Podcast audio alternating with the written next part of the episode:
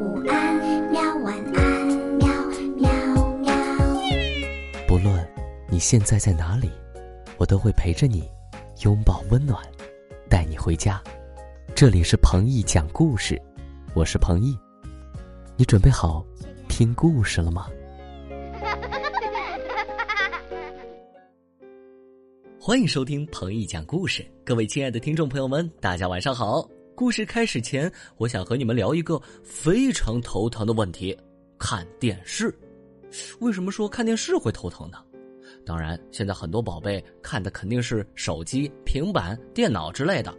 有位宝妈在微信里就这样跟我说：“我家小宝一天到晚看电视。以前小的时候，我们为了让他安静下来，就给他平板，让他自己在一旁看。后来一有空就吵着看。”吃饭的时候一边吃一边看，一碗饭一个小时都吃不完。现在长大了，自己会开平板了，更加管不住了。看到这个问题，彭毅哥哥也觉得很无奈呀。在这里，彭毅哥哥要呼吁所有的宝贝们，不管什么时候，我们都要把自己应该做的事做完了以后，再去看电视，而且要限定时间。该吃饭的时候吃饭，该写作业的时候就写作业。只有把自己的任务完成了，你才会觉得心安理得，对不对？其次呢，我也要告诉各位家长，如果孩子一定要看电视，那就要做好预防近视的措施，不能离显示屏太近，至少保持一米五、两米的距离，同时要和视线保持平行，而且亮度也不能太亮，室内亮度要保持均衡是最好的。如果条件允许的话，你们还可以给小朋友配一个蓝光眼镜。如果你们不知道在哪儿买，你们可以私信彭一哥哥。彭一哥哥之前也种草过。你像我平时都会有戴着蓝光眼镜的习惯，防止蓝光污染。我也希望听故事的小朋友们都能少看一些手机、平板之类的，可以利用空余的时间做一些户外运动，做一个健康乐观的好孩子。屏幕前的你是个爱看电视的宝贝吗？如果你有什么好的建议，欢迎在评论区告诉我。好了，接下来就开始今天的故事。今天鹏毅哥哥给大家带来的故事名字叫做《兔爷的葫芦小粥》，让我们一起来认识这两只有趣的兔子。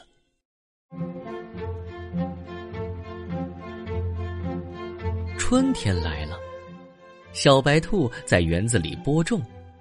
他看见兔爷在自己的园里竖起一排排竹竿，在竹竿架下栽小苗。小白兔问兔爷：“您栽什么呢？”“葫芦苗。”兔爷说道。小白兔问：“为什么不种白菜和萝卜呢？白菜、萝卜可以吃呀。”“嫩葫芦也能吃。”“我可没吃过葫芦。”嘿，你来到世上才几天呀？兔爷捋着两撇胡须说道：“今年让你尝尝嫩葫芦。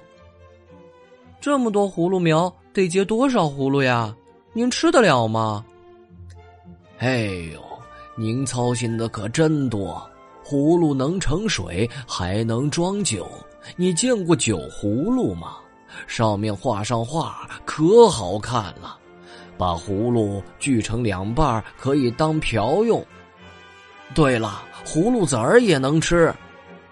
兔爷又补充道：“小白兔说，听说吃葫芦籽儿长大板牙，我可不想长大板牙。”兔爷问小白兔：“我常吃葫芦籽儿，也没长大板牙呀。”那你在园里种什么呀？种花。小白兔向兔爷炫耀自己的计划。花能让大家看，还能卖钱。您为什么不种点花呢？兔爷说道：“你种你的鲜花，我种我的葫芦。”小白兔和兔爷一个种花，一个种葫芦。他们每天在园子里除草、浇水、除虫。夏天来了，小白兔的园里开满了姹紫嫣红的鲜花，小白兔好得意哟。再看看兔爷的葫芦架上趴着无数个圆圆的葫芦，小白兔心想：这么多葫芦怎么吃得了呀？小白兔采下鲜花，扎成一束一束的放在车上，他要到城里去卖花。兔爷抱着嫩葫芦，推开小白兔园子的栅栏门，送你两个嫩葫芦吃吧。小白兔咧开三瓣嘴笑了，兔爷家的葫芦多得成灾了，得我帮帮他吧。他向兔爷送上两束鲜花。顺便接过兔爷的葫芦，兔爷接过花，慢吞吞的走了。小白兔到城里卖花，赚了不少钱。他推着小车，唱着歌回到村里。经过兔爷的园子时，天上阴云密布。兔爷看着天说道：“暴风雨要来了。”风是雨的头。狂风过后，天上就下起了瓢泼大雨，一下就是三天。山洪像猛兽，向着山谷咆哮而来，洪水淹了小白兔和兔爷的园子。小白兔的园里飘着残花败蕾，兔爷的园里飘着一个个葫芦。小白兔和兔爷随时都有被洪水吞没的危险。小白兔趟着水跑到兔爷的园子里，哭丧着脸说：“爷爷，我们该怎么办呀？”兔爷说道：“你快帮我把要飘走的葫芦捉住！都快没命了，还顾得上捞葫芦呀？快捉住葫芦，我们就能活命了。”兔爷一连捉了三个葫芦，小白兔都搞不懂了。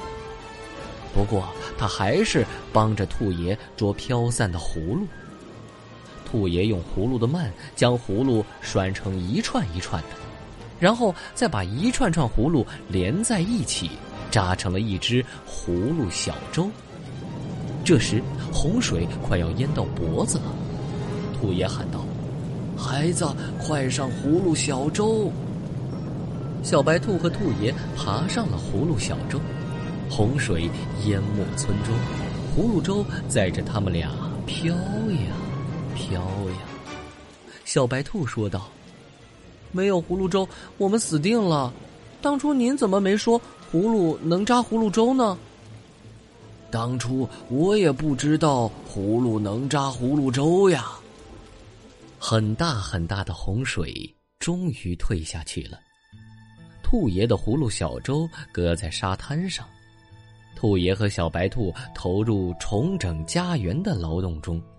不久，小白兔的园里又绽开了鲜花，兔爷的园里又开满了洁白的葫芦花，结出许多葫芦。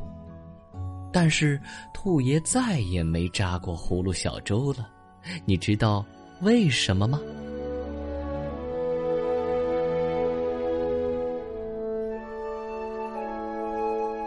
宝贝们，故事讲完喽。